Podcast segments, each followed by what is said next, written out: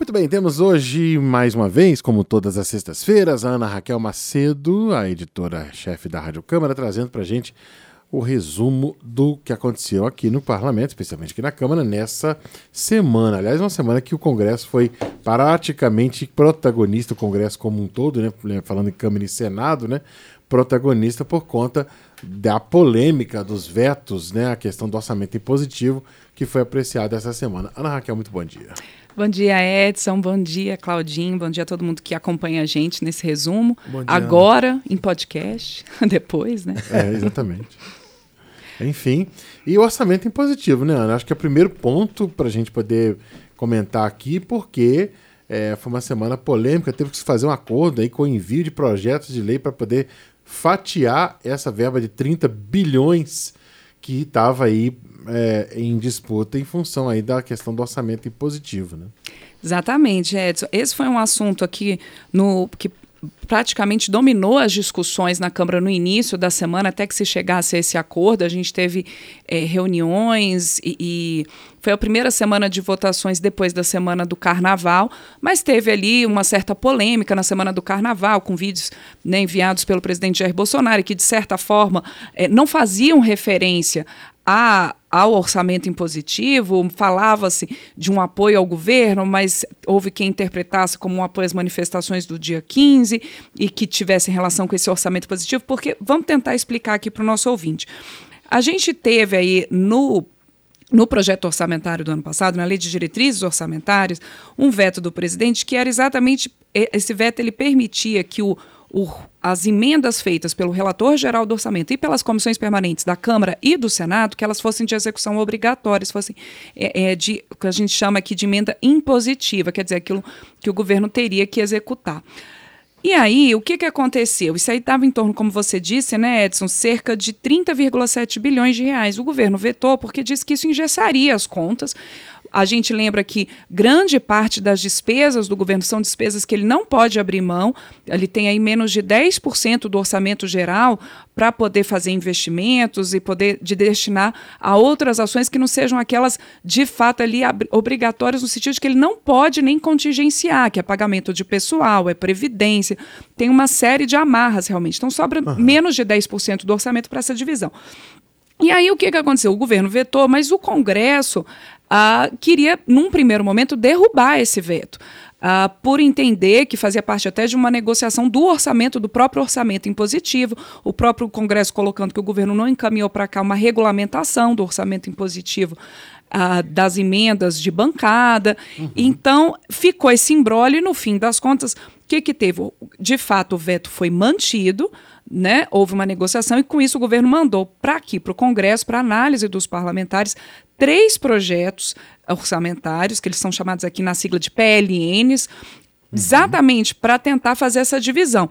Como você disse, né, Edson, cerca ali de mais ou menos metade, cerca de 15 bilhões, por aí, 16 bilhões, voltam, 16 bilhões de reais voltam então para a execução do do governo, né, o executivo determinando para onde que vai esse dinheiro e não mais como tinha sido ali indicado uh, pelo relator geral e pelas comissões permanentes. O governo pode ou não seguir o que estava previsto ali inicialmente. Uhum. E um outro projeto prevê que o governo vai ouvir sim o relator geral do orçamento e as comissões permanentes naqueles recursos que ultrapassam aquela dotação original. Quer dizer, vamos supor aqui que o governo destinou 100 milhões para uma ação, o Congresso, na discussão do orçamento, viu que essa ação ela poderia ser de 150, então esses 50 a mais o governo então vai perguntar, vai lá questionar o relator e as comissões permanentes que indicaram essas emendas para tratar dessas prioridades. Uhum. E ainda tem um terceiro projeto que ele justamente faz a regulamentação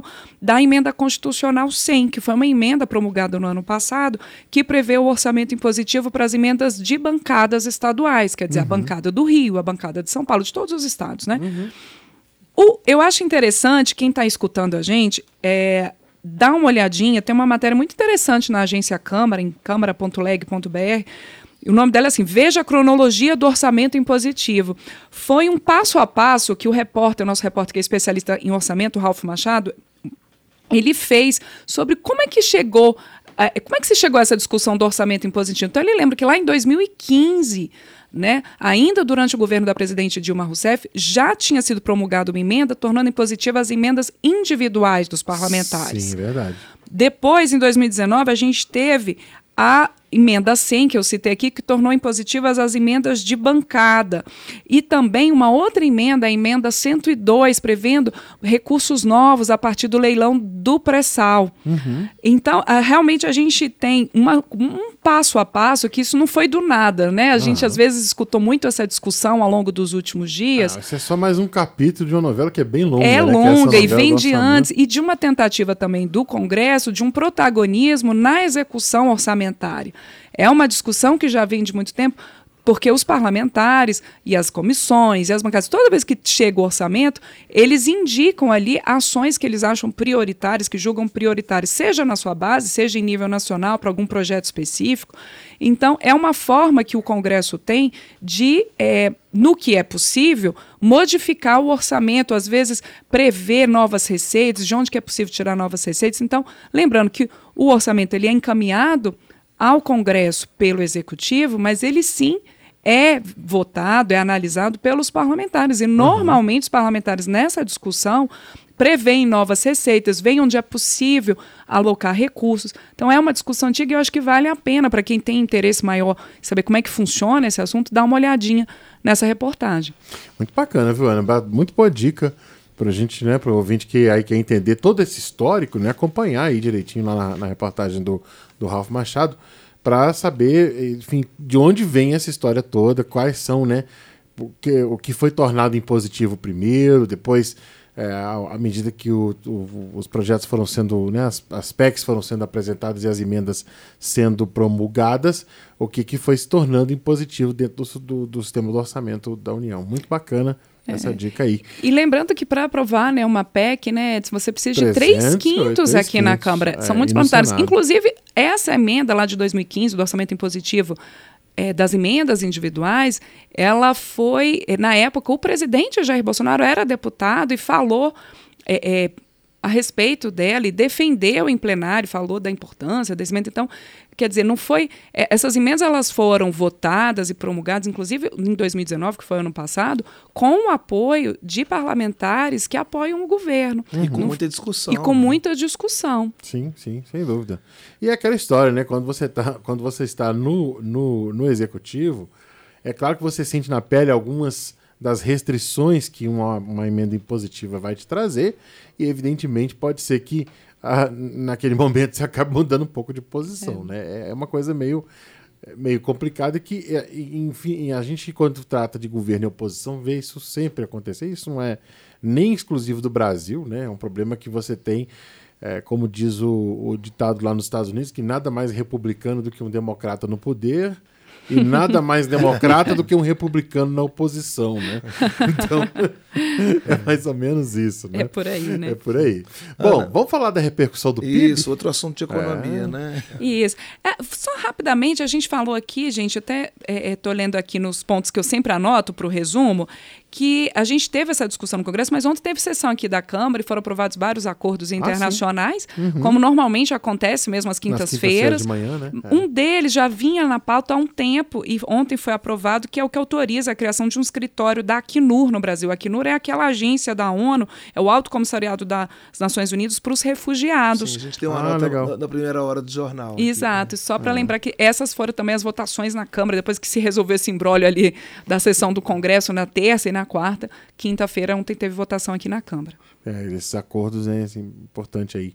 Até porque o Brasil tem, é um dos países que tem recebido também refugiados, tanto da Venezuela como também do Oriente Médio, né? Da Síria, foram vários também. Uhum. Bom, vamos lá então falar então do, do PIB, que teve, enfim, é, é, aí a repercussão desse crescimento, uh, 1,1%, crescimento baixo, mas uh, o ministro Paulo Guedes dizendo que era esperado, mas na verdade a gente já tinha dito anteriormente que seria maior, enfim. E aí, como é que isso repercutiu aqui na Câmara? Ana? Pois é, o, o é o terceiro a gente lembra, né? Teve 1,1% de crescimento em 2019, é o terceiro, é a terceira alta anual consecutiva, mas como você disse, São é altas pequenas, né? pequeno e, e era o desempenho mais fraco da economia nesses últimos três anos, né? E então se esperava mais, realmente.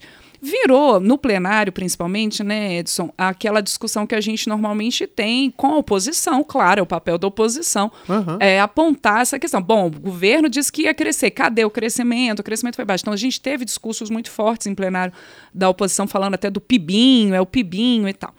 É. O presidente da Câmara, Rodrigo Maia, fez uma análise é, sobre esse, essa questão do PIB e, e até pegando uma questão que é o seguinte: ele falou, olha, realmente a gente está trabalhando reformas, mas a reforma da Previdência, que é importante, ela tratou mais da questão fiscal.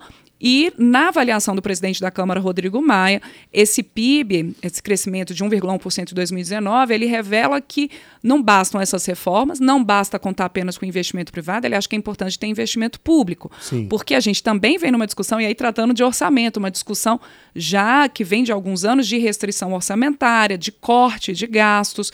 E isso tudo repercutindo em várias áreas. Inclusive, até esqueci de dizer que nessas, nessas sessões do Congresso teve um veto que foi derrubado, que foi um veto que justamente impede o bloqueio de recursos para pesquisa, para diferentes uhum. órgãos de pesquisa, como, por exemplo, o IPEA, a Embrapa, é, é, e outros órgãos, de, o Fiocruz, uhum. né? Então, é, é, uma luta mesmo nesse orçamento de como é que estão os recursos. A gente tem alguns anos seguidos de déficit é, fiscal no, no Brasil. Então, o presidente da Câmara fazendo essa análise de que, bom, corta gastos, a gente precisa, ele também indicando a necessidade de uma reforma tributária, mas também o setor público, na avaliação do Rodrigo Maia, ele não pode ser eximido de fazer investimentos, porque os investimentos públicos também movimentam e muita economia, não é só aqui no Brasil, no mundo uhum, todo. Uhum. Então, teve essa indicação também de que não você tem que cortar, mas tem que numa equação difícil, saber como é que vai ser essa distribuição de recursos e tendo também o setor público como um motor importante da economia. Uhum. Falando em economia. Falando em economia, né, instalação da Comissão Mista da Reforma Tributária essa semana, e nós fizemos um debate aqui bacana aqui no painel, Ana. Pois é, teve um debate interessante com o deputado Vitor Lipe, né, que é do PSDB de São Paulo, e também o deputado Mauro Benevides Filho, que é do PDT do Ceará deputado Vitor Lipe, que é ex-prefeito de Sorocaba, tratando ali da questão municipal, e o Mauro Benevides foi secretário de Fazenda durante muito tempo lá no Ceará. Interessante até fico, a dica que está também nas, na nossa página, rádio.câmara.leg.br e também nos tocadores aí de podcast, de podcast essas, essas entrevistas, mas é isso. Foi é, é, instalada essa comissão mista de deputados e senadores, 25 senadores, 25 deputados, o relator é o deputado Agnaldo Ribeiro é, que já era relator da proposta de reforma tributária aqui na Câmara. Uhum. E a ideia dele é o quê? Que até o dia 5 de maio que ele possa fazer, apresentar e votar um relatório esse relatório vai tentar compatibilizar tanto a proposta que está na Câmara quanto a do Senado, e que aí realmente é uma mudança nos impostos. A da Câmara fala ali na extinção de cinco impostos, a do Senado, nove impostos, mas todos no sentido de você ter um imposto único, é, que aqui teria o nome de IBS, mas é um, no modelo um pouquinho do IVA, né, em outros países, para quem acompanha esse assunto. Uhum. Há uma discussão se vai ser um imposto federal e um outro estadual municipal, se vai ser tudo junto, como é que vai ter essa divisão. Os próprios deputados nas entrevistas falaram disso aqui, dessa dificuldade que às vezes se tem né, para você compatibilizar o interesse de todo mundo. E o governo federal, que todo mundo aguarda a posição do governo federal, mas na instalação da comissão, o presidente da comissão, que é o senador Roberto Rocha, que é do PSDB do Maranhão, ele indicou o seguinte: que ele acha que o governo não deve encaminhar uma proposta, que o governo deve apresentar suas sugestões ao longo dessas discussões lá na comissão mista, porque se o governo encaminhar uma proposta, ela necessariamente vai começar a tramitar pela Câmara, e isso pode atrapalhar um pouco a negociação com o Senado. Uhum. Então a ideia é que essa comissão saia com uma proposta e dali uma proposta consensuada, que essa proposta então seja votada na Câmara e no Senado. Já tem Muito duas, bem. né? Uma terceira seria complicado. Né? Exatamente. É, exatamente. Já tem que alinhavar três, já tem que alinhavar é. duas, né? É. Aí é a base do governo é. que vai, obviamente, fazer as suas sugestões, apresentar as suas, suas ideias ali no, e, na discussão. E, né? e o próprio relator e os próprios deputados falam disso. A gente quer ouvir, a gente quer saber qual que é, porque também não tem, gente, como fazer reforma tributária sem a opinião do governo. Não, não existe não. isso, é, né? É claro que não. Então, realmente é uma tentativa, é um esforço. A gente tem o, o deputado Aguinaldo Ribeiro, que é relator, falou: são 32 anos de discussão de reforma tributária sem se chegar a um consenso aqui, tanto na Câmara quanto no Senado. Vamos ver. Há uma expectativa grande dos parlamentares. A gente viu até nessa entrevista né, que vocês fizeram aqui tão bem no painel, nesse debate, há uma expectativa grande de que se saia de fato agora uma proposta e que ela seja votada. Maravilha, Ana. Bom, é, é, comissão, a gente tem aqui no nosso, no nosso tópico a comissão externa do coronavírus, a gente acabou de fazer a Vocês fizeram né? entrevista, pois é. exatamente. é. Muito então, boa, tá aliás, bem... com dicas, né? É, exatamente, quem bastante quer... esclarecedora e a, a comissão externa que está acompanhando, portanto, as ações do Ministério da Saúde, até ele, inclusive, deu, né, falou de a realização de mais audiências públicas, já teve uma essa comissão semana. Comissão geral também. Comissão geral que vai ser realizada também para poder Na ouvir o ministro Mandetta.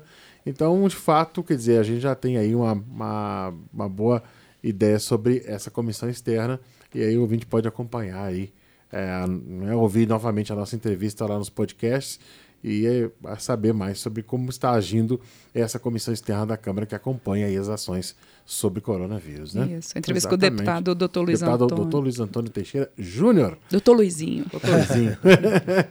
é porque todo mundo chama ele aqui pro doutor, doutor Luizinho, Luizinho, né? exatamente, é, pois é. Ana Raquel Macedo trazendo pra gente os destaques aqui da Câmara dessa semana. Ana, mais uma vez, obrigado pela presença. Obrigada, gente. Bom fim de semana. Bom fim de semana para você.